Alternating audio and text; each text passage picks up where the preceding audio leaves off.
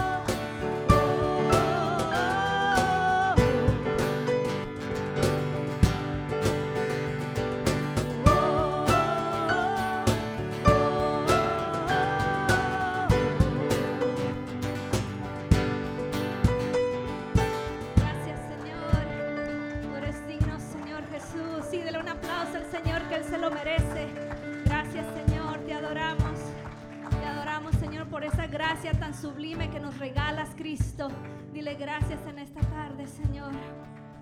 Te adoramos, Cristo. Tú eres digno, Jesús.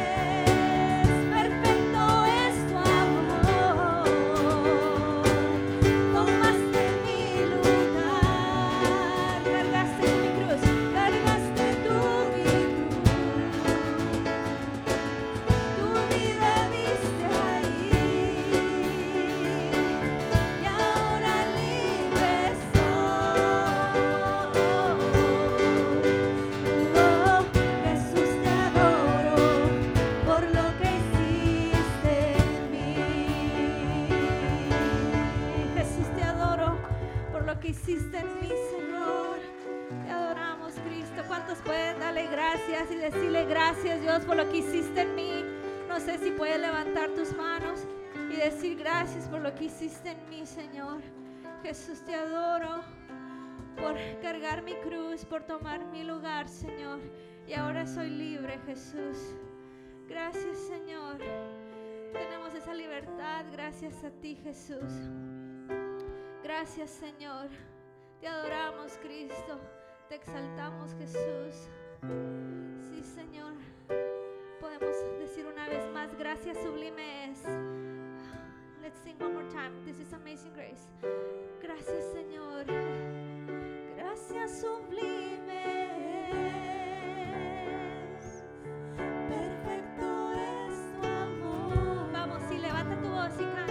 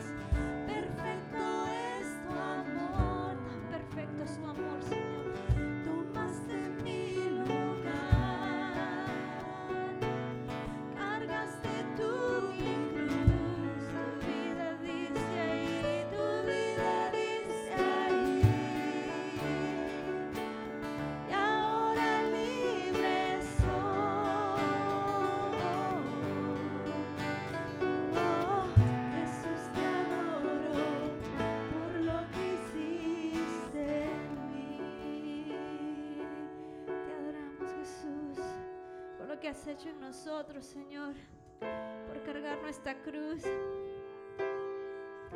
Gracias, Señor. Te adoramos, Señor Jesús. Ahí donde estás, solo dale gracias al Señor y dile, Señor, tú eres digno de que yo te alabe. Tu nombre es sin igual, Señor.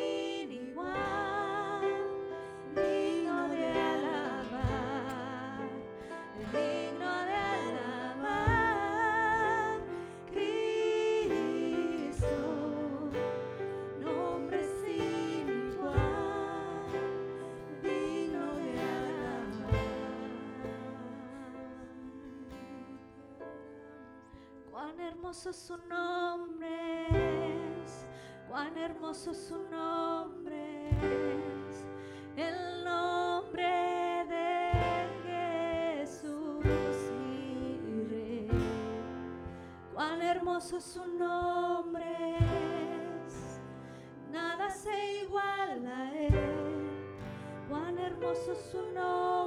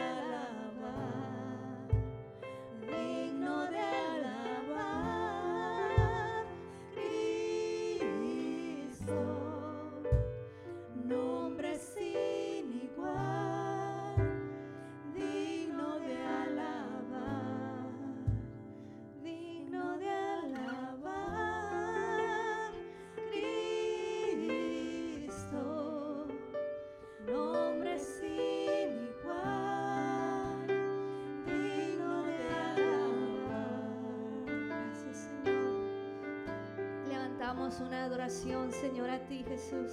Tú eres digno de alabar, tú eres digno de, darte la gloria, Señor, de darte el honor, Señor. Te damos gracias, Señor, por este tiempo. Señor, ¿a quién iremos, Señor, sino a ti, Jesús? Tú dices que tú eres nuestra esperanza, nuestro refugio en tiempo de angustia, Señor, en tiempo de tribulación,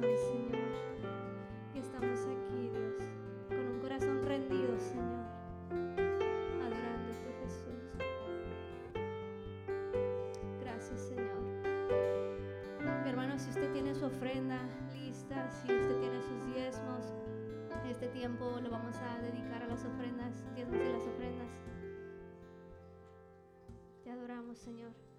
Gracias, Cristo, por las ofrendas, Jesús. Recibe toda la honra y la gloria, Cristo.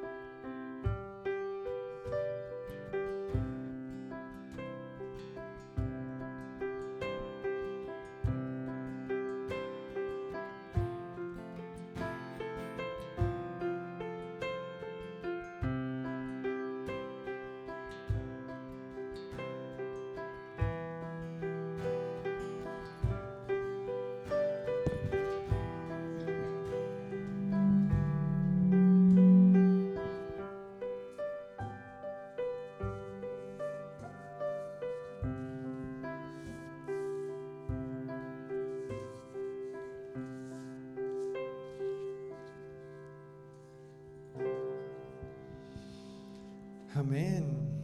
Amén, amén. Muy buenas noches, amada familia. El Señor les bendiga. Otra vez, que el Señor les bendiga.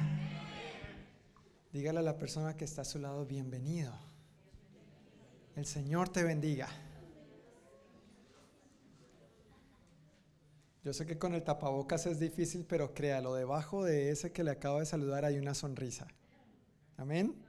Hay una sonrisa, más de una, más de una. Pues qué bueno que podamos reunirnos una vez más en la casa del Señor para alabarle, para bendecir su nombre, para expresarle nuestra gratitud. E- Es bonito cuando como pueblo de Dios le alabamos juntos. La Biblia habla de estos tiempos de alabanza en la presencia del Señor juntos como pueblo y habla de que son tiempos poderosos. Cuando el pueblo alaba a Dios, hay un corito viejo por ahí que dice que cuando el pueblo alaba a Dios, ¿qué cosas? Ahí, cosas, cosas a medias. No, cosas que maravillosas. Y la Biblia nos da testimonio de eso, tanto en el Antiguo como en el Nuevo Testamento. Cuando el pueblo alabó a Dios, los muros de Jericó cayeron. El pueblo de Dios ganó más de una victoria, no porque fueran muy diestros con las armas, sino porque alabaron al Señor. Declararon lo que Dios es. Y estas mismas victorias son para nosotros hoy en día. Y en el Nuevo Testamento vemos más ejemplos al respecto también. Así que qué bonito y qué bueno alabar juntos al Señor. Pues en esta noche, antes de pasar a la prédica, quisiera compartir algunos anuncios brevemente que tienen que ver con, en primer lugar, recordar que estamos recaudando una ofrenda de Navidad, como habitualmente lo hacemos cada año, recaudamos una ofrenda con un propósito especial para apoyar un ministerio. Y este año hemos orado y hemos querido eh, bendecir a las familias pastorales de nuestra iglesia en la República Dominicana. Todos han estado recibiendo por varios domingos esta hojita, ¿verdad? Sí, sí la han estado recibiendo. Tal vez ya la tiene de colección. ¿Hasta cuándo nos van a dar esto en la iglesia? Hasta hoy, hasta hoy, no se preocupe. Hasta hoy. Sí, la, meta había sido que durante el mes de noviembre recaudáramos esta ofrenda para enviarla ahora los primeros días de diciembre y decidimos aplazarla un domingo más, es decir, hasta hoy, para enviarla ahora en el transcurso de esta semana que viene. Y así estas familias pastorales allá reciban este dinerito, esta ofrenda, este regalo de amor a tiempo para la temporada navideña. Ahora, la idea de recibir este papelito no es solamente para que tengamos información y veamos estas caras bonitas de nuestros pastores allá, sino que también estemos orando por ellos. Si tú has recibido este papelito y de pronto se te ha embolatado entre los papeles para la basura, pues aquí este no se te va a embolatar. Listo, por favor, durante el mes de diciembre, por lo menos, procura tenerlo ahí a la mano, entre tu mesita de noche, en el espejo, en la Biblia, porque como leemos la Biblia todos los días, ¿no es cierto? Entonces de ahí no se nos pierde. Y ahí tú apartas un minutito para orar por una de estas familias cada día. Y ojalá en el transcurso de este mes, además de haber aportado económicamente para bendecirles, también podamos interceder en favor de ellos. Si tú te das cuenta de las algunas de las peticiones que ellos han escrito ahí tienen que ver con los mismos desafíos, luchas y situaciones que nosotros también hemos enfrentado acá. Entonces, más que el apoyo económico, sinceramente, es el apoyo en oración que nosotros podamos brindarle. Y desde una perspectiva misionera, como misionero que he sido toda, bueno, no toda mi vida, pero casi toda mi vida, yo sé que cuando la gente ora, la gente también da. No se trata solamente de dar, pero cuando uno ora, uno da también. Entonces, ojalá conserves esta hojita contigo, por lo menos durante este mes, para bendecir a nuestra iglesia en la República Dominicana y a las seis diferentes familias pastorales que tenemos allá y a quienes vamos a destinar esta ofrenda la cual si de pronto no has tenido la oportunidad de dar, pues hoy es el último día para dar. Y como está ahí en la siguiente imagen, si usas un sobre, por favor, es muy, muy importante que marques ahí donde dice otros proyectos, que tú escribas República Dominicana. Si tú no escribes República Dominicana, claro, eso va a ser tomado entre las ofrendas para la iglesia local, pero si es una ofrenda destinada para este proyecto, para este propósito, es muy importante que escribas República Dominicana. No otro nombre, no otro nombre de las iglesias que están ahí, porque las personas que cuentan esa ofrenda no hablan español. Entonces no entienden. Ellos solamente van a decir, dice, ah, República Dominicana, entonces va para el fondo de la iglesia en la República Dominicana. ¿Está bien? Entonces todavía hasta hoy está a tiempo, si de pronto desea, si el Señor pone en su corazón, dar para este propósito. Y un segundo anuncio para compartir esta noche tiene que ver con que en dos semanas el domingo 19 de diciembre tendremos nuestro servicio y cena de Navidad. En nuestro horario habitual a las 5 de la tarde tendremos nuestro servicio, pero después del servicio la pachanga, digo la cena, la cena. ¿Sí? Entonces, véngase preparado, por favor, para celebrar y compartir. Recuerde que estamos pidiendo un favor inmenso y es que en estas dos hojitas que están a la entrada de la capilla, en la mesa allá afuera, por favor, si piensa participar, escriba su nombre escriba su número de teléfono y qué podría aportar. Tal vez lo hemos venido anunciando con suficiente tiempo de antelación para organizarnos de la mejor manera posible. Si todos vamos a traer postre, tal vez vamos a decir, no, ya no más postres, por favor. Si queremos por lo menos arroz, plátano, yo no sé, tamales, ¿verdad? Lo que sea. Pero queremos organizarnos de la mejor manera. Y lo otro que noté que de pronto algunos, eh, aunque muy amablemente han escrito lo demás, no han puesto cuántas personas piensan asistir porque necesitamos organizarnos en cuanto a la logística, los platos, los cuchillos, las mesas, las sillas, cuál de los salones de la iglesia se adaptaría más de acuerdo al número de personas que vamos a asistir. Entonces de pronto está solamente tu nombre y llegas con todo el combo. Imagínate, invitaste a 20 y no estábamos preparados para esos 20. Entonces, bueno, los demás muy amable y generosamente sacrificamos nuestro platillo para servir a esos 20, pero no queremos que eso pase. Entonces, si no escribiste, ojalá los que se han inscrito revisen su nombre si pusieron cuántas personas de su familia o amigos, vecinos piensan invitar para que nos programemos y nos organicemos de la mejor manera posible, por favor. Eso será en dos domingos, el 19 de diciembre a las 5 de la tarde nuestro horario habitual y la idea es que vamos a tener después un tiempo para convivir después del servicio, compartir los alimentos juntos y con algunos detallitos especiales en ese servicio de Navidad para celebrar y recordar el nacimiento de nuestro amoroso Salvador. Amén. Cristo es la Navidad y eso es lo que recordamos. Él es el mayor regalo, Él es el mejor regalo. Y qué mejor oportunidad para compartir este regalo con otros e invitar ese día también a personas nuevas para que conozcan al Señor si es que no lo conocen y reciban su maravilloso amor. Amén. Entonces, mi hermano Luis, tú me recibes estas hojitas, por favor, y recuerda que nadie salga hasta que no, no mentiras. Pero sí, recuerden revisar, por favor, si no han anotado cuántas personas de su familia van a llegar por favor anótelos y si no se ha anotado y piensa llegar, le agradezco inmensamente para no estar el sábado 18 a las 12 de la noche corriendo con últimos detalles. Muchísimas, muchísimas gracias. Yo sé que los hispanos tenemos la buena reputación de dejar todo para último minuto, ¿verdad? ¿Sí o no? Tenemos esa buena reputación, lamentablemente, pero esa es una buena reputación que quiero que nos quitemos de encima. ¿Sí me entiende? ¿Sí me sigue la corriente? Por favor, programémonos y así podemos organizarnos de la mejor manera posible para todos. Pues con esos anuncios, yo quisiera eh, invitar a nuestro hermano David Cardona, que hoy va a pasar por acá para compartirnos la palabra del Señor.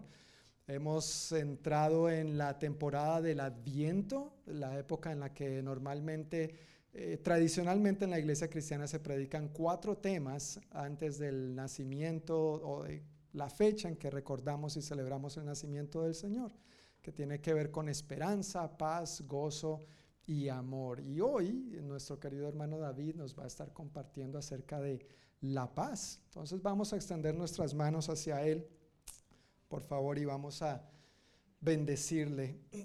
Amado Padre, te damos gracias por este día, gracias por la oportunidad que nos das de celebrar a tu nombre, de cantarte alabanzas, de reconocer el Dios bueno que tú eres. Y gracias también por el privilegio de ser alimentados, Señor, por medio de tu palabra. Estamos aquí sedientos, hambrientos de ti y pedimos, Señor, que la unción de tu Santo Espíritu, que ya reposa sobre nuestro querido hermano David, sea, Señor, avivada en este momento y que la palabra que tú has puesto en su corazón y que tú le has hablado, al él buscarte en oración, al él meditar en las escrituras y al él estudiar, pedimos que esta palabra, Señor, venga con todo el denuedo y la unción que proviene de ti, trayendo entendimiento, convicción y tu paz para cada uno de nosotros en las diferentes áreas en que la necesitamos. En el nombre de Jesús. Amén. Gracias.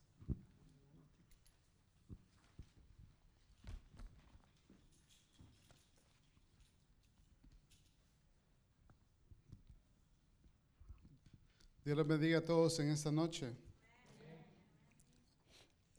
Ah, antes de comenzar, quisiera en nombre de mi esposa y también del mío darle muchas gracias a nuestro pastor John por la oportunidad que, que nos da de compartir la palabra de Dios, especialmente en esta temporada de Adviento. Y hoy este, nos toca hablar acerca de la paz. La paz, ya sabemos lo que todo eso significa, ¿verdad?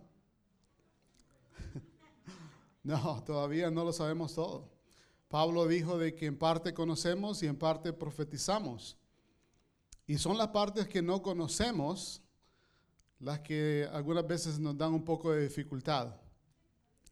Pero con la ayuda de Dios vamos a, vamos a hablar acerca de la paz. ¿Cuántos, ¿Cuántos me van a ayudar con su fe? Ok. Pues si puede abrir su Biblia al libro de Isaías, por favor.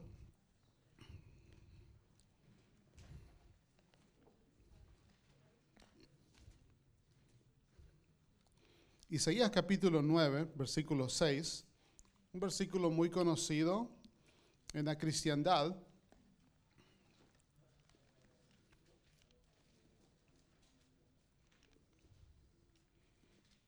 Isaías 9, versículo 6. ¿Están todos ahí conmigo? ¿Sabe que esa es una de las maneras en que honramos a Dios? Buscando las escrituras, um, descansando con, con nuestros ojos en la palabra de Dios. Esa es la forma que nosotros damos honra a Dios. Estamos poniéndole en primer lugar en nuestras vidas cuando hacemos eso. Dice, porque un niño nos es nacido, hijo nos es dado, y el principado sobre su hombro, y se llamará su nombre admirable, consejero, Dios fuerte, Padre eterno, príncipe de paz. Y luego, eh, si puede ir conmigo a Lucas capítulo 2, versículo 14. Lucas capítulo 2, versículo 14.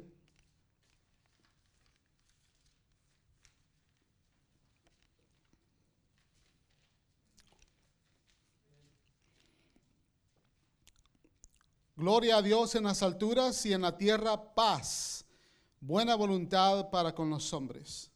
En esa noche vamos a hablar acerca de paz y quiero hablar acerca de buscando y experimentando la paz de Dios. La temporada de Adviento es una en la que nos encontramos entre dos realidades.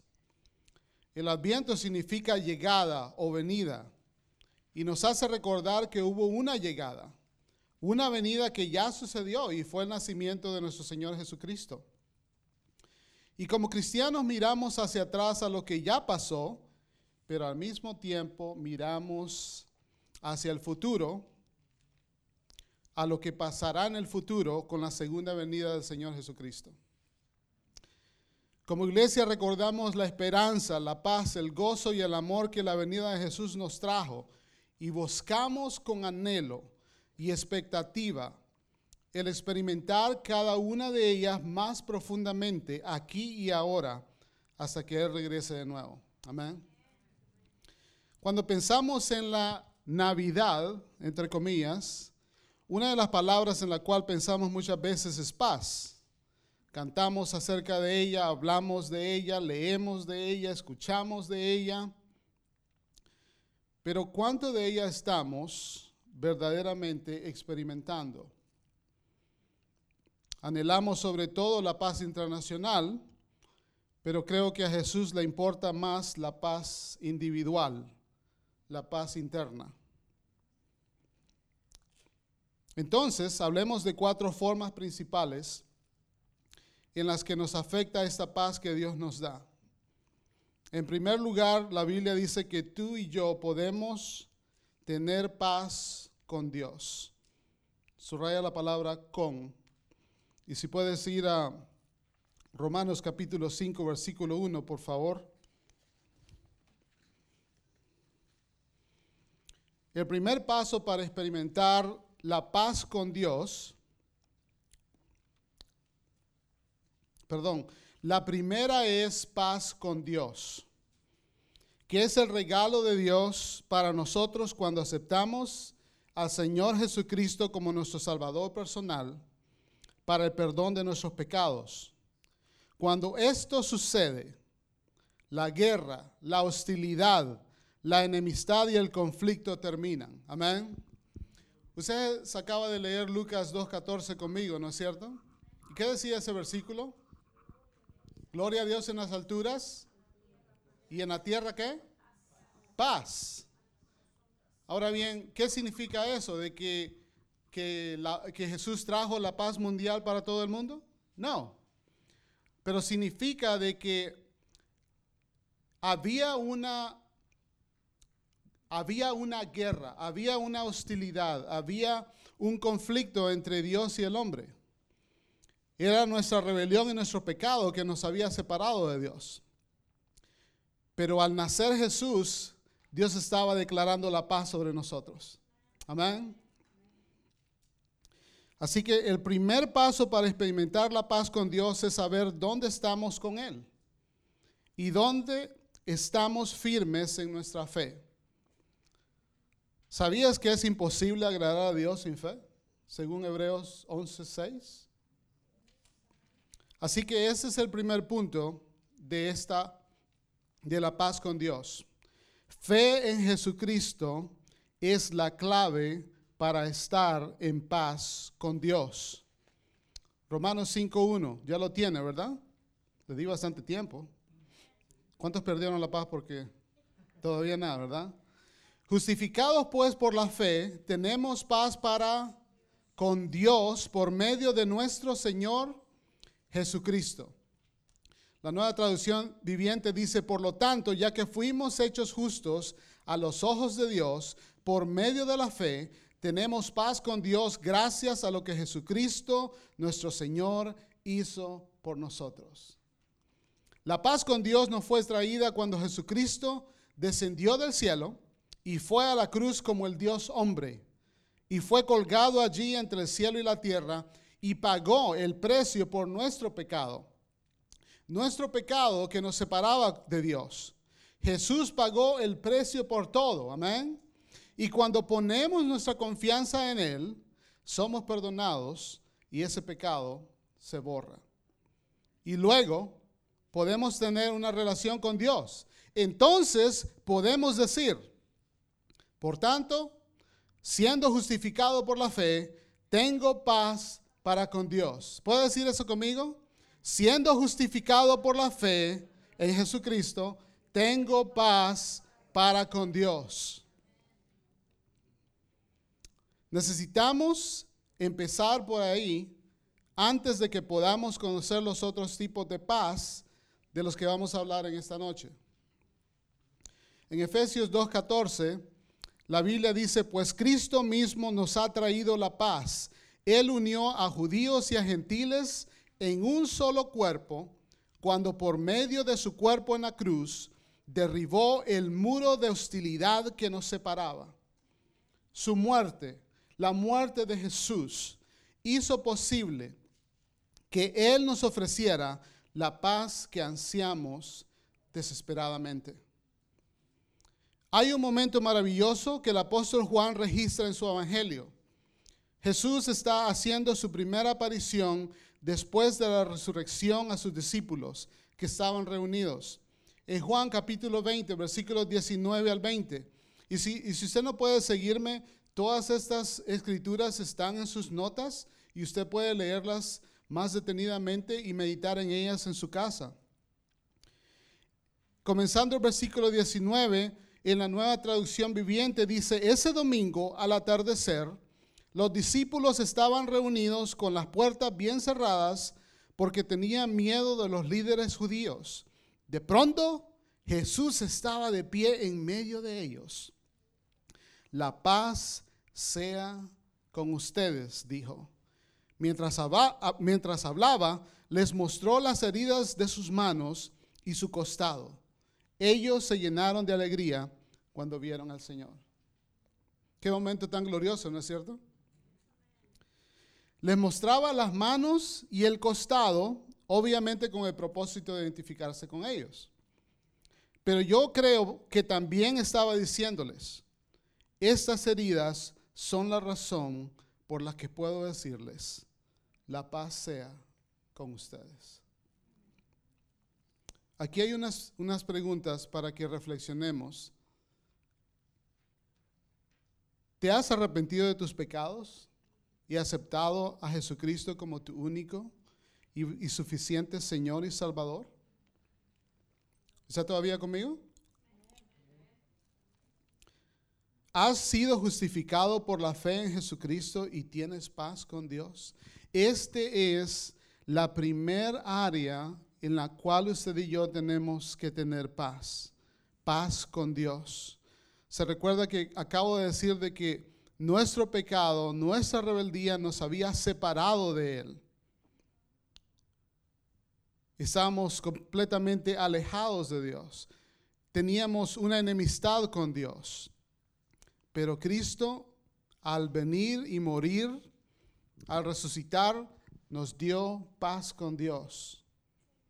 Y solamente esa paz puede venir a nosotros cuando le aceptamos como nuestro único y suficiente Señor y Salvador. ¿Cuántos han hecho esa decisión esta noche? Quisiera ver las manos de ustedes, si me lo permiten. ¿Cuántos de ustedes? Todos, gloria a Dios, casi todos, casi todos. gloria a Dios. La segunda es la paz que viene de Dios. Se puede ir a sus Biblias a Juan capítulo 14, versículo 27, por favor. Si no, si no, ya lo está en sus notas también. La segunda es la paz que viene de Dios o la paz que Dios da. Esta la recibimos cuando creemos y confiamos en la persona de Jesucristo como el manantial de nuestra paz. Dios es la fuente de nuestra paz. En el Salmo 29, 11, la Biblia dice, el Señor dará fuerza a su pueblo, el Señor bendecirá a su pueblo con paz. Y en Juan 14, 27, Jesús dijo estas palabras, las paz os dejo, mi paz os doy, yo no os la doy como el mundo la da, No se turbe vuestro corazón ni tenga miedo. Ahora bien, me gusta cómo lo dice la nueva traducción viviente. Dice, le- le- dice, les dejo un regalo, paz en la mente y en el corazón. Y la paz que yo doy es un regalo que el mundo no puede dar. Así que no se angustien ni tengan miedo. Aquí Jesús nos está ofreciendo su paz. O sea, estamos hablando de la paz personal con la que Él vivió cuando estuvo aquí en la tierra, ¿no es cierto? ¿No, no, no acaso dice mi, mi paz?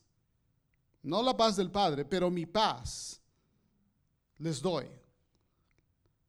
Les doy, eh, eh, ¿qué, qué significa eso? Es lo, como, como la tradición viviente dice, la nueva tradición viviente dice, dice, les doy un regalo.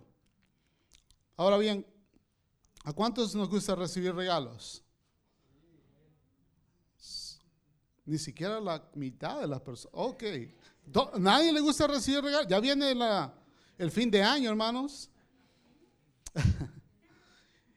en esta, en esta, y voy a, entre comillas, temporada navideña, es una de las costumbres que tenemos, ¿no es cierto? Damos regalos. Bueno, a, muchos nos gusta recibir más que dar. Pero ¿a cuántos les gusta dar regalos? No está- También. El domingo pasado yo estaba citándoles en, Hechos de que el apóstol Pablo dijo hablando acerca de Jesús de que bienaventurados o más dichosos, más felices es dar que recibir. ¿Sabe que eso es una de las satisfacciones que si usted no, no todavía no, no lo ha hecho parte de su, de, su, de su cristianismo, de su testimonio al Señor, esa es una de las mejores temporadas. No, no, no solamente esta, esta- este tiempo de diciembre, pero todo el año de dar. La vez pasada, voy a ser un poco vulnerable acá. La vez pasada me fui a, a esta tienda del Costco, por, no, no haciéndole propaganda, ¿no? Pero me encontraba en esa tienda y vi un, ah, vi una de las cosas que ellos venden y ah, tuve aquí una impresión de comprarlo. Ah, y, ah, pero no lo hice, no lo hice esa vez. O sea, no comprarlo para mí, sino para otra persona. Y am, el Espíritu Santo me, habló el siguiente día, así que el próximo día pasé por la, misma tienda solamente para comprar ese regalo. Y am, ahora bien, muchas veces usted y yo vamos a tener esas impresiones de Dios, ¿verdad? ¿Sabe por qué eso, eso viene en nuestras vidas? Porque Él es el mayor dador de, toda la, de todo el universo. Él nos dio a Jesús. Y Romanos dice de que si Él nos dio a Jesús, ¿cuántas más cosas no nos dará juntamente con Él? Amén. Así que cada vez que Dios ponga de, dar, no solamente tiene que ser un obsequio, no- puede dar una palabra, puede hacer una oración, puede dar de su tiempo. Amén. Un abrazo. Yo ya estoy, estoy practicando eso más, mucho más este año con mi mamá. No, es- ese, es un, ese es un testimonio realmente de lo que Dios ha hecho en nuestra relación. Esta es mi madre, la que está sentada aquí en la segunda línea. Y este, este año Dios nos ha, Dios nos ha, nuestra relación ha florecido como nunca antes, ¿cierto? Y, um, pero es, es, ah, es cuando dejamos que Dios gobierne nuestro ser, amén. Y um, bueno, no, ah, la paro ahí porque si no. pero, pero sí doy gracias a Dios por mi madre. Y, pero lo que estoy tratando de decir es de que cuando usted tenga esas impresiones de dar algo, no se quede con ello. ¿Sabe por qué? Porque usted mismo está eh, robando la bendición que Dios tiene para usted. Amén. Algunos lo creyeron, otros no. Algunos lo están pensando. Pero Jesús nos ofrece su paz. ¿Usted la recibe en esta tarde? O sea, allí donde usted está, el Señor sabe dónde usted, usted y yo nos encontramos. ¿No es cierto? Y Él sabe cuánta paz usted y yo tenemos. ¿No es cierto? Ya vamos a llegar a algo muy interesante, pero aquí estamos hablando de la paz que proviene de Dios. O la paz que viene de Dios, la paz que Dios da. Y Jesús nos, nos ofrece este regalo tan maravilloso de poder tener su paz. Esta paz que no importa las dificultades, no importa las circunstancias, no importa si la tormenta está fuerte en medio del, mar, esta paz gobernaba totalmente el, todo el ser de Jesucristo, que él estaba dormido. Wow, yo quiero imitarle a él. No, no lo he hecho todo el tiempo, pero he tenido oportunidades en que he tenido paz. Paz así completa. Recuérdeme de, quiero mencionar algo más adelante acerca de esto, en el punto número 3 creo. ¿Me va a recordar? Porque si no pierdo la paz. no, no, no. Entonces, pero aquí está la mejor noticia de todas. No solo hay paz con Dios, no solo podemos recibir la paz que proviene de Dios, sino que podemos tener la paz de Dios. Diga paz con Dios. La paz de Dios. Esa creo es, en mi estimación, es la mejor de todas.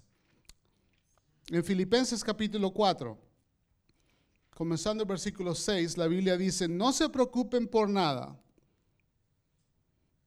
¿Escuchó eso? No, no se apresure lo demás del versículo. No se preocupe por nada, excepto sus hijos, ¿verdad?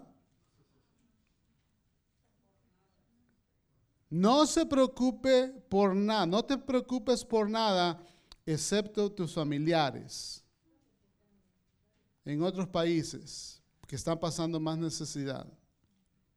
¿Mm? No se preocupen por nada, en cambio, oren por todo. Díganle a Dios lo que necesitan y denle gracias por todo lo que Él ha hecho. Así, diga así, así experimentarán la paz de Dios que supera todo lo que podemos entender. La paz de Dios cuidará su corazón y su mente mientras vivan en Cristo Jesús. Ahora bien, ¿alguien buscó ese versículo en Filipenses 4? Ok. Ok. Um, mi hermano John, ¿me puedes leer el versículo 8, por favor? Y ahora, amados hermanos, una cosa más para terminar.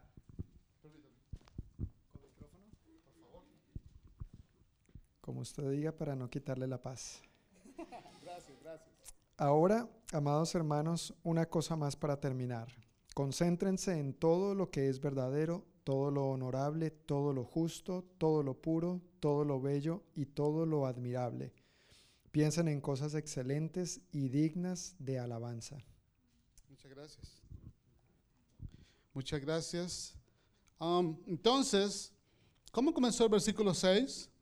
Dice que no nos preocupemos por nada, sino de que oremos, le, dejemos saber a Dios todas nuestras necesidades, pero no solamente hay que orar por orar, hay que, nos dice cómo orar específicamente. Dar, orando qué? Quejándonos, ¿verdad? Oh. Dando, dándole gracias a Dios por lo que Él ya ha hecho. Y luego la paz de Dios vendrá y protegerá nuestras mentes y nuestros corazones. Mm, Amén. En Cristo Jesús. Pero luego el versículo 18, ¿qué dice? ¿Qué dice? El 8. Dije 18, perdón. El versículo 8. ¿Qué, dice, qué decía el 8? Ajá. No- nos da una lista de cosas en que pensar, ¿no es cierto? Ahora bien, ¿de quién es la responsabilidad de no preocuparnos? De nosotros, de usted y de yo. Ya. Si nosotros hacemos el versículo 7, perdón, el versículo 6, entonces vamos a tener el resultado que es el versículo 7, pero luego el 8 nos dice que debemos de pensar en ciertas cosas. ¿Por qué, por qué, por qué eso? ¿Por qué, la, por qué la, escritura nos dice esto? Porque la mayoría de veces que usted y yo nos preocupamos es porque estamos pensando en las cosas equivocadas. Todo lo que es puro, todo lo que es amable, todo lo que es de buen nombre, si hay virtud alguna en esto, piensen, en esto piensen. Así que es la mayor responsabilidad es la nuestra, ¿no es cierto? la mayor responsabilidad es la nuestra, ¿no es cierto? Amén. Entonces, cuando podemos tener paz en medio de tiempos difíciles, ese es el testimonio de la paz de Dios en nosotros. ¿Sabe qué? Que muchas veces nosotros no estamos dando un buen testimonio a los que están en el mundo, aquellos que no conocen de Dios. no recibí ningún amén acerca de eso.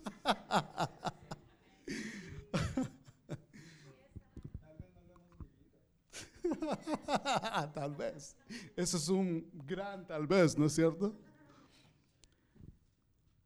Bueno, voy a decir no muchas veces. Algunas veces usted y yo nos, no damos buen testimonio acerca de la paz de Dios en nosotros. okay. Okay. Oh, Lord, help us. All right. Um, ¿Por qué digo esto? Porque si, si, los, si las personas con las cuales usted trabaja ven que cada vez que usted tiene un problema, una dificultad, usted comienza a comerse las uñas o comienza a estar preocupado o con temor o ans- ansioso, ¿qué clase de testimonio? Ellos hacen lo mismo. Pero si en medio de las dificultades, en medio de los problemas, en medio de las circunstancias adversas, usted y yo tenemos, experimentamos la paz de Dios, ¿qué testimonio es esto para los que están afuera? ¿No es cierto? Dios nos ayude, amén, a hacer luz, a ser testigos fieles de la verdad que está en nosotros. Porque Él, ya tenemos paz para con Dios. Ya, la mayoría levantó la mano, yo lo vi. No les tomé la foto, pero yo lo vi. La, yo, la mayoría de nosotros levantamos la mano y dijimos, yo tengo paz para con Dios, ace- aceptado a Jesús como mi Señor Salvador, pero hoy Él nos ofrece de vivir esta paz, de experim- experimentar su paz. Amén. Y eso es el del, día a día. Estás poniendo, estas son unas preguntas para nuestra reflexión, ¿estás poniendo tu confianza en la persona de Jesucristo como tu única fuente de paz? ¿Estás dejando que su paz reine y gobierne tu mente y corazón en tiempos de duda y temor? ¿Estás experimentando la paz de Dios en tiempos difíciles y dando testimonio que su presencia vive en ti? La tercera es paz entre nosotros, que es el resultado de aprender a vivir en una relación de armonía con otros. Y esta, mis hermanos, es un área muy difícil para muchos de nosotros porque, porque nos encontramos en conflicto con otras personas en nuestra vida. Muchas veces en nuestro propio hogar, con nuestro cónyuge, con nuestros hijos, con nuestros familiares, con nuestros compañeros de trabajo. Y en la ausencia de paz, siempre habrá conflicto. Siempre habrá problemas. La palabra griega para paz es irene, que significa el unir juntos. Diga eso conmigo, el unir juntos, que es lo contrario, eh, perdón, lo contrario es estar separados o estar en conflicto. Así que en este, en este, en esta, en este tercer punto, la paz con otros es nuestra responsabilidad. Diga eso, lo- hágalo personal, dígalo conmigo. La paz con otros es mi responsabilidad. En Hebreos capítulo 12, versículo 14, la Biblia dice, seguid la paz con todos y la santidad sin la cual nadie verá al Señor. ¿Por qué la necesidad de seguir la paz? De buscarla. Porque la paz es o puede ser elusiva. ¿No es cierto? En Santiago 3:18 la Biblia dice, y el fruto de justicia se siembra en paz para aquellos que hacen la paz. ¿Usted se fija que estoy siendo bien pausado? ¿Por qué cree que estoy haciendo eso? Porque yo hago lo que yo quiero, ¿verdad? No, no, no. No, No, por- porque quiero que meditemos en estas palabras. Muchas veces leemos este versículo o cualquier versículo así, rápido. Y ah, no, no, no pensamos acerca de lo que estamos leyendo. No meditamos en lo que Dios quiere hablarnos.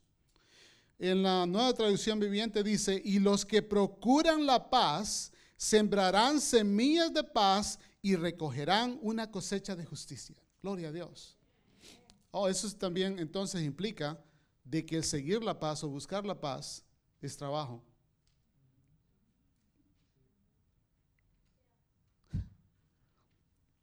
En primera de Pedro capítulo 3 versículo del 10 en adelante, la Biblia dice, porque el que quiere amar la vida y ver días buenos, ¿cuántos quieren tener días buenos? ¿Solo unos cuántos? ¿No, no, no todos? todos, amén. Porque el que quiere amar la vida y ver días buenos, refrene su lengua de mal y sus labios no hablen engaño, apártese del mal y haga el bien, busque la paz y sígala. Y la nueva traducción viviente termina diciendo, busca la paz y esfuérzate por mantenerla. Eso es algo que usted y yo tenemos que trabajar, hermanos, con otros. Ok, otra vez. Muchos matrimonios, en esta, en esta porción, mientras cuando llegué al punto de esta, de esta porción bíblica, el, el Señor me dio una palabra para nosotros como congregación. ¿Ok? Y lo escribí aquí en los próximos dos párrafos. ¿Cuántos, cuántos, están, están ¿Cuántos tienen un oído dispuesto a escuchar? A recibir lo que el Señor me habló a mí primeramente, pero me lo, me lo dio, me- tuve esa impresión muy fuerte de compartirlo con nosotros como, como congregación.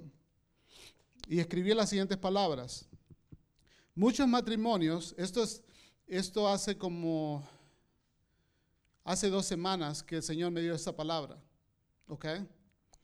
Muchos matrimonios están físicamente unidos en la misma casa, pero sus espíritus y sus almas están en conflicto y separados porque nadie quiere ceder su voluntad a la voluntad de Dios y a la paz de Dios. Y algunas personas me dirían, amén hermano David, qué bueno que mi esposa está presente para escuchar esto. No, esta responsabilidad, este compromiso, este mandato de Dios de unirse juntos es de los dos, tanto del esposo como la esposa, y así poder experimentar la paz de Dios en nuestros matrimonios y familias. Amén. Buscamos la paz de Dios en cada relación con otras personas. Estamos buscando tener paz con otros aún en tiempos conflictivos. Estamos trabajando para que la paz de Dios nos una juntamente a otros. Si usted me preguntara a mí personalmente, Hermano David, ¿y usted tiene paz con todas las personas? Yo le diría que no. ¿Sabe por qué? Porque a algunas personas les gusta estar en conflicto todo el tiempo, o la mayoría del tiempo. Ahora bien, no quiero que levanten la mano, pero ¿cuántos de ustedes han experimentado conflicto con otras personas? ¿Mm? ¿No es cierto? Lo vivimos, lo vivimos, podemos vivirlo casi todos los días. Pero la paz no depende muchas veces de la otra persona, la mayor parte depende de nosotros. Amén. Porque si usted, si usted deja que la paz de Dios, ok, acabo de sentir un, un ah, cuando, le ponen el freno a uno en en autopista, ¿no? Uno va manejando y de repente meten el freno repentinamente. ¿Qué siente usted? Un sentimiento muy, muy bonito, ¿verdad? no. Ok. Usted y yo somos responsables de buscar la paz con otros. Dígame. ok. All right. ¿Sabe qué? Yo, el mandato de Jesús para mi persona es de amarlo a Él primero. Amén. Con todo mi corazón, con todo mi corazón, con todas mis fuerzas, con toda mi mente, con todo mi ser. ¿Y cuál es el segundo? Amar al prójimo como a ti mismo.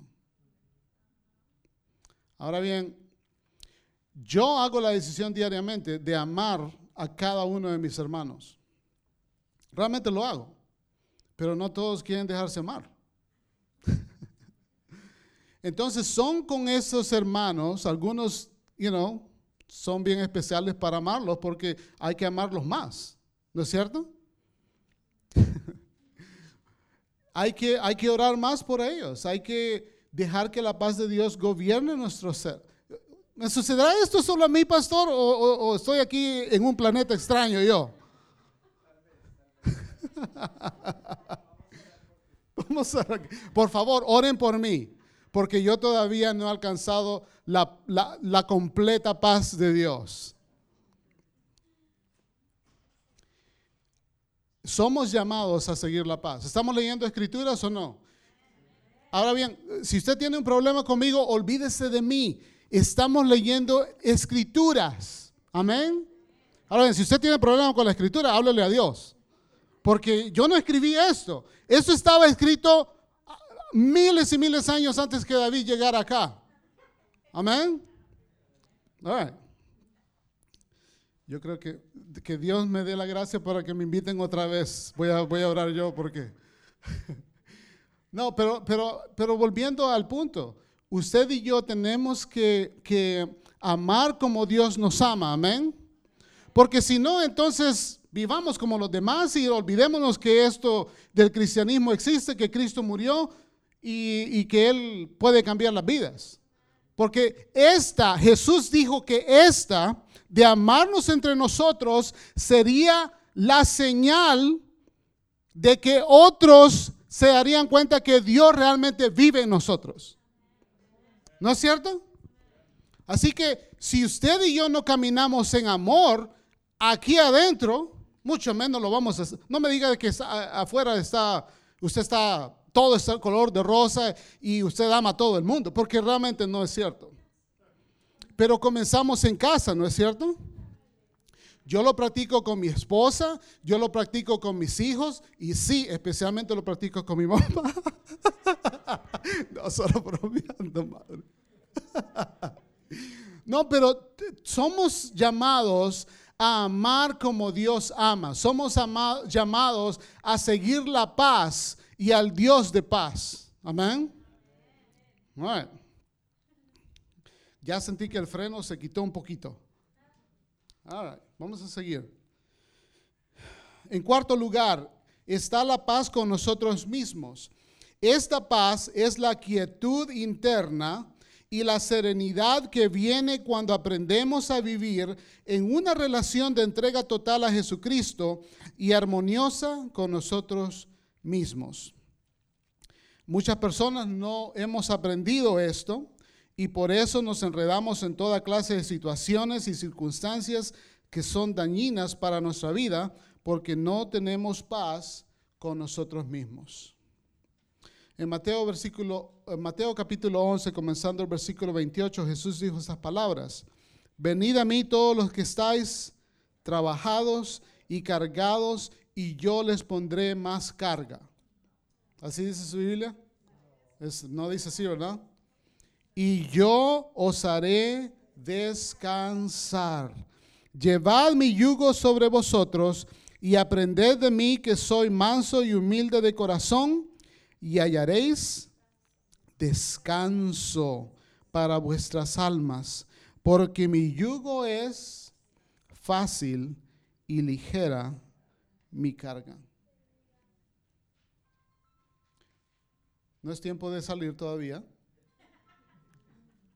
Si estamos, si, si nuestro yugo y nuestra carga son pesadas, es porque no estamos llevando el yugo y la carga del Señor.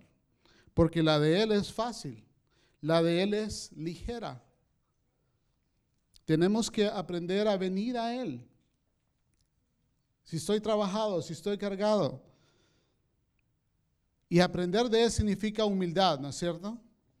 ¿Sabe que de todas las cosas que Él pudo haber es- escogido decir, Él escogió de aprender a su humildad, la humildad del siervo de Dios, la humildad del Hijo de Dios? Humildad sobre todas las cosas. Y requiere humildad reconocer de que yo solo no puedo llevar mis cargas. Necesito los hombros más fuertes y más grandes que hay en el universo, porque mis hombros no son lo, suficientemente grandes. Amén. Existe solamente un lugar en el cual tú podrás encontrar esta paz que hará posible que tengas paz contigo mismo. Y ella solo se encuentra en una relación personal con Jesucristo. No hay otro camino para la paz aparte de Jesucristo. Así que las preguntas son, ¿tenemos paz con nosotros mismos? Déjeme hacerlo más personal. ¿Tienes paz contigo mismo? ¿Eres feliz contigo mismo? ¿Estás deleitándote con lo que Dios está haciendo en tu vida y lo que estás logrando en Él y para su reino? Si pensamos o creemos que tenemos paz con todos, estamos engañados, vivimos en una falsedad, porque a algunas personas les gusta crear conflicto y por eso hay que trabajar en las diferentes clases de relaciones que enfrentamos diariamente. También hay que trabajar con nosotros mismos para eliminar los factores que producen conflicto y falta de paz interiormente. Hablemos acerca de algunos de ellos rápidamente. Voy a mencionar cinco. No nos gusta nuestra imagen, cómo nos miramos. Y no tendremos paz hasta que nos aceptemos a nosotros mismos y las expectativas que tenemos de nosotros mismos. Nos sentimos inadecuados. No, no, no estamos seguros que podemos hacer algo o nos sentimos incapaces. Nos sentimos indignos. No sabemos cómo recibir felicitaciones. Nos sentimos no merecedores de recibir un regalo o un cumplido. Nos sentimos inseguros. No tenemos seguridad de dar el siguiente paso hacia adelante. Siempre hay la incertidumbre de cometer un error. Nos sentimos no incluidos, que no pertenecemos o encajamos en, un, en ningún lado. Nos sentimos que nadie nos ama, que nadie nos acepta. Y para cada una de estas cosas hay una palabra de Dios, ¿no es cierto? Para, para, si no nos gusta nuestra imagen, usted tiene que saber de que usted ha sido hecho una nueva criatura en Cristo Jesús. Si usted se siente inadecuado, usted tiene que saber que usted todo lo puede en Cristo quien lo fortalece.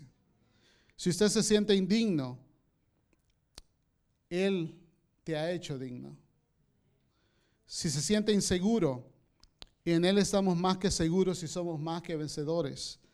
Si nos sentimos no incluidos, hemos sido hechos hijos de Dios, nuestro nombre está escrito o inscrito en el libro de la vida. Amén.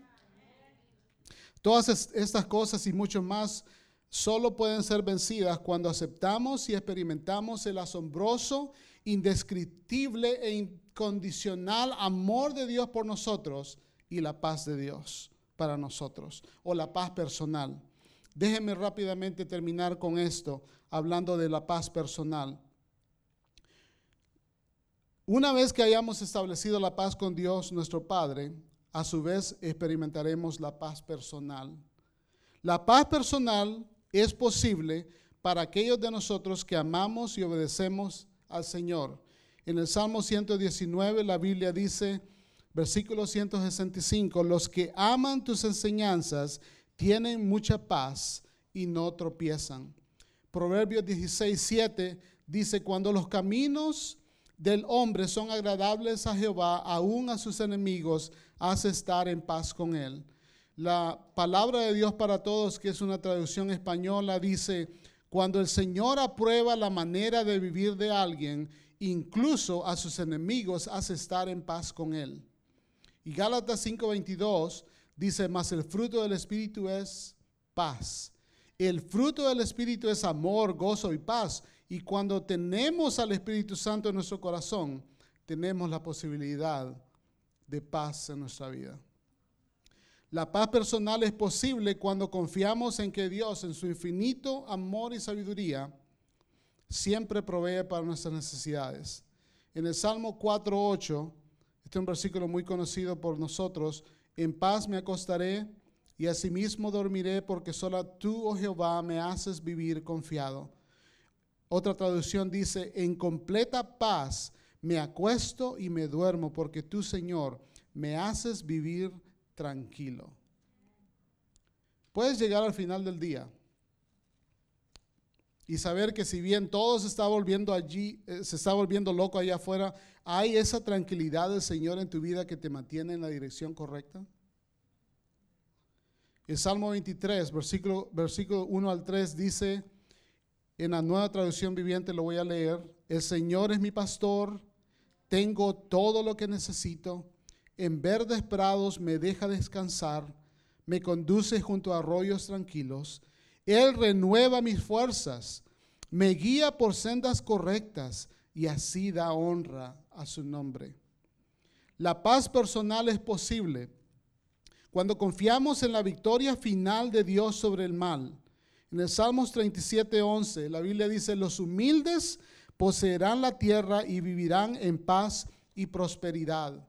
En Isaías 32, comenzando el versículo 17, la Biblia dice, la justicia traerá para siempre paz y seguridad. Mi pueblo habitará en un hogar pacífico, en viviendas seguras y en tranquilos lugares de descanso. Gloria a Dios. En Ezequiel 37, 26 dice, haré con ellos un pacto de paz, un pacto eterno, les daré su tierra y aumentaré su población y pondré mi templo en medio de ellos para siempre. Y Jesús termina con estas palabras en Juan 16, 33. Estas cosas os he hablado para que en mí tengáis paz. En el mundo tendréis aflicción, pero confiad yo he vencido al mundo. La nueva traducción viviente dice, les he dicho todo lo anterior para que en mí tengan paz. Aquí en el mundo tendrán muchas pruebas y tristezas, pero anímense porque yo he vencido al mundo. ¿Se fijó lo que Jesús no dijo? Jesús no dijo, más anímense o confíen que yo he vencido la aflicción que yo he, vencido las pruebas y las tristezas. Lo que él dice es, yo he vencido al mundo. El mundo es el ambiente donde todas estas cosas suceden. Y Él ha vencido al mundo. Amén. Y si usted y yo hacemos lo que Él nos dice acerca de su paz, nosotros podemos tener la misma paz y la misma victoria que Él tuvo sobre todas estas circunstancias. No, no estoy enseñando acerca de esta falsa doctrina de que venga Cristo y, pare de sufrir. No estamos hablando de esto. La Biblia no nos garantiza que no vamos a sufrir. Pero en medio de toda dificultad, el Señor puede darnos victoria. ¿Usted lo cree? El Señor puede darnos victoria en cualquier medio para, para su gloria. Y muchos de los sufrimientos que nosotros padecemos muchas veces es por, nuestra, por nuestras malas decisiones y no, por, no, estamos sufriendo la perfecta voluntad de Dios, sino nuestras malas decisiones. La paz personal es posible cuando abandonamos los pensamientos y hábitos destructivos y en cambio enfocamos nuestros pensamientos en las cosas de Dios.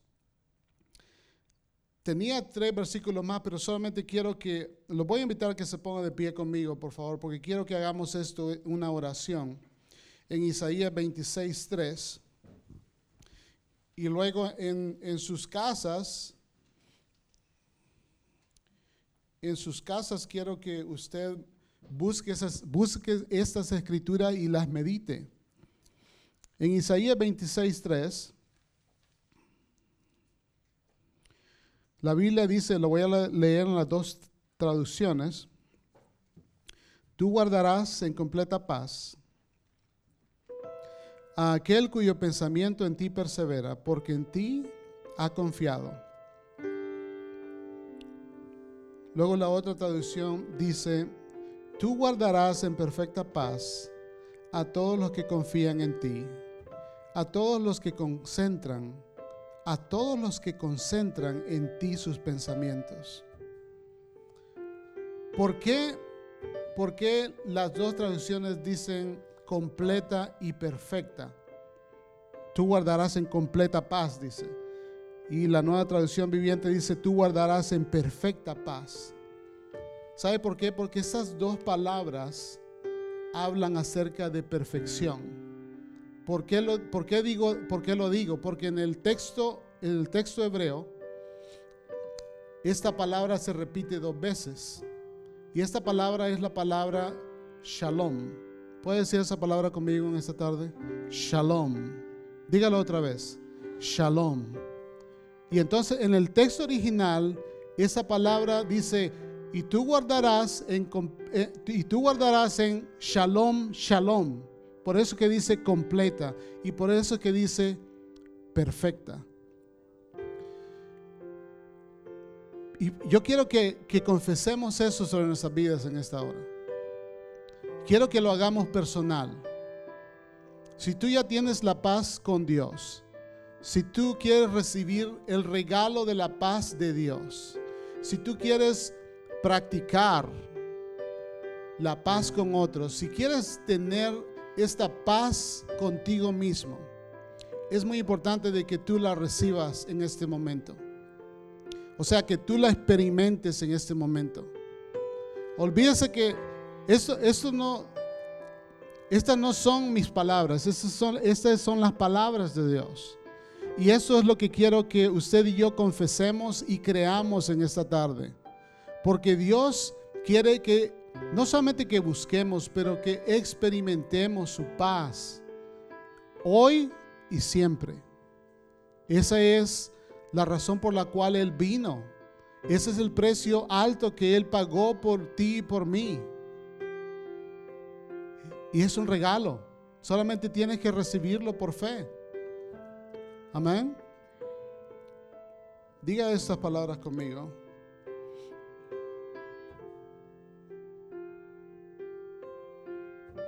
Tú me guardas en completa paz. Porque yo confío en ti. Mi pensamiento en ti persevera. Y en ti estoy confiado. Tú me guardas en perfecta paz.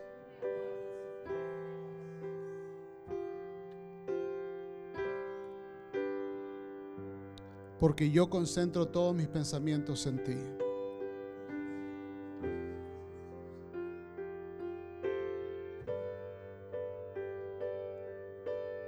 Con sus ojos cerrados, por favor, puede inclinar su rostro. Si tú necesitas recibir la paz de Dios en este momento, levanta tu mano rápidamente. Dios está mirando, recíbela. Puede bajar su mano si ya la levantó, gracias. Es entre Dios y tu persona. La paz de Dios que sobrepasa todo entendimiento va a venir a guardar tu corazón y tu mente en Cristo Jesús. Esta paz que el mundo no puede darte. Y esta paz que es un regalo de Dios, Él es nuestra paz. Él es nuestra paz. Gracias Señor por esta paz. Esta paz que tú co- compraste. El castigo de nuestra paz fue sobre ti. Y por tus llagas fuimos curados. Gracias Señor. Gracias por la paz de Cristo, la paz que sobrepasa todo entendimiento. Señor, yo pido que sigas hablándonos en los próximos días y semanas acerca de todas estas verdades, Señor. La esperanza, la paz, el gozo, el amor, y que sean más reales en nuestra vida cotidiana, en nuestra vida allá afuera, cuando realmente es que necesitamos ser luz y necesitamos ser testigos de Jesucristo. Gracias Señor. Gracias, gracias por tu paz. Oh Señor, te alabo y bendigo tu nombre. Adoro tu, santo nombre en esta tarde. Por quien tú eres. Tú eres Padre eterno, tú eres príncipe de paz. Tú eres admirable consejero, Dios fuerte. Gloria a tu nombre, Señor. Señor, yo pido de que la convicción del Espíritu Santo venga sobre cada uno de mis hermanos aquí presentes y sobre aquellos también que oirán este mensaje más tarde para buscar, para experimentar, para recibir tu paz, Señor, y poder darla a otros. Gracias, Señor. Te bendecimos y te amamos en esta tarde. Hoy y siempre tú eres nuestro Señor. Tú eres nuestro Salvador. Tú eres nuestro Rey. Nuestro Rey de paz. Gracias, Señor.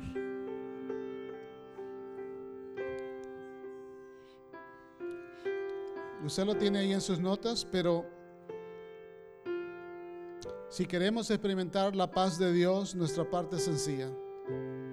Poner, nuestra fe en Jesucristo, reconocer a Dios como la fuente de la paz, elegir vivir en paz con otras personas, entregar nuestra vida a Jesús para gozar paz interna, amarlo y obedecerlo. Confiar en el amor, la sabiduría y la provisión de Dios y saber que un día Dios eliminará el mal del mundo y reinará con justicia.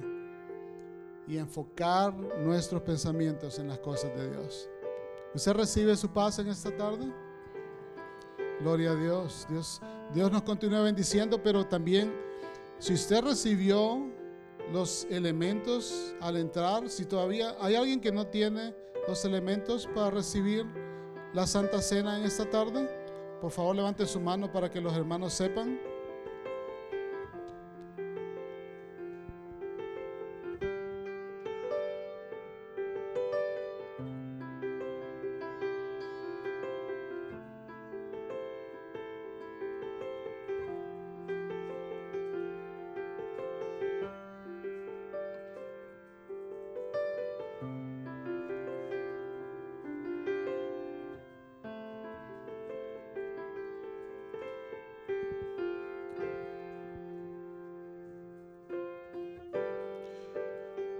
Pablo hablando acerca de la cena del Señor,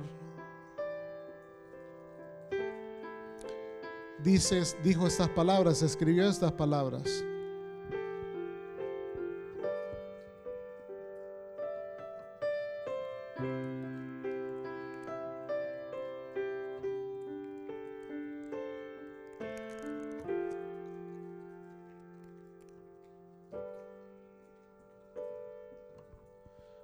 Yo recibí del Señor lo que también os he enseñado, que el Señor Jesús, la noche que fue entregado, tomó pan y habiendo dado gracias, lo partió y dijo, tomad, comed, esto es mi cuerpo, que por vosotros es partido. Haced esto en memoria de mí. ¿Tiene el pan con- en su mano? Levántalo al cielo por un momento. Diga, Señor, gracias por el cuerpo de Cristo que fue levantado, fue crucificado, fue quebrantado por todos mis pecados. Por ese sacrificio, yo recibo todos los beneficios de la redención. Gracias por este cuerpo que fue inmolado. Recibo tu cuerpo representado en este pan, en el nombre de Jesús. Parte y coma, por favor.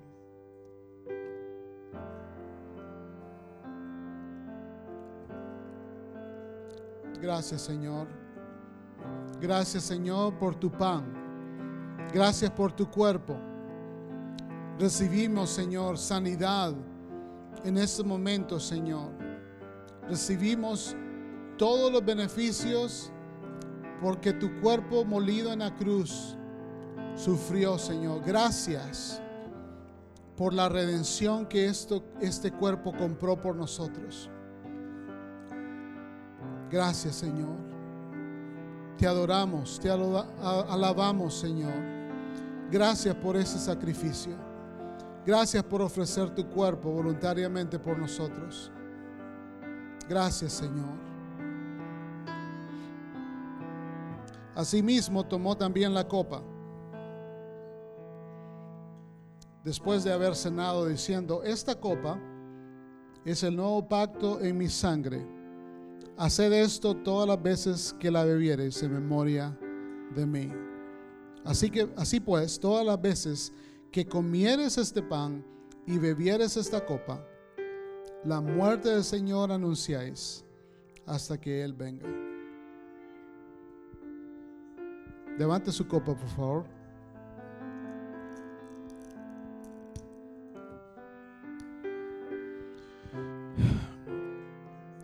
Gracias, Señor, por la sangre preciosa de Jesucristo, representada en esta copa.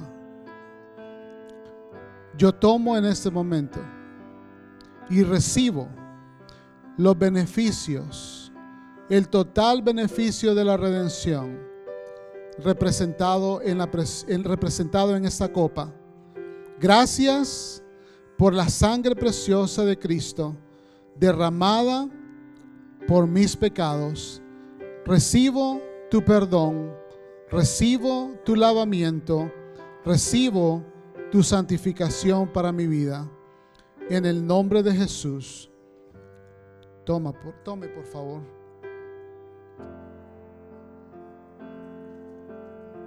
Wow, gracias Señor.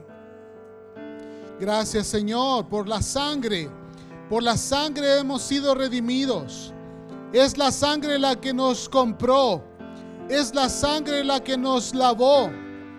Es la sangre la que nos limpió. Por ella hemos sido declarados justos, inocentes, oh hijos de Dios, herederos de Dios y coherederos con Cristo. Oh, gracias por la sangre. Oh, bendita sangre, preciosa sangre, la del Cordero de Dios.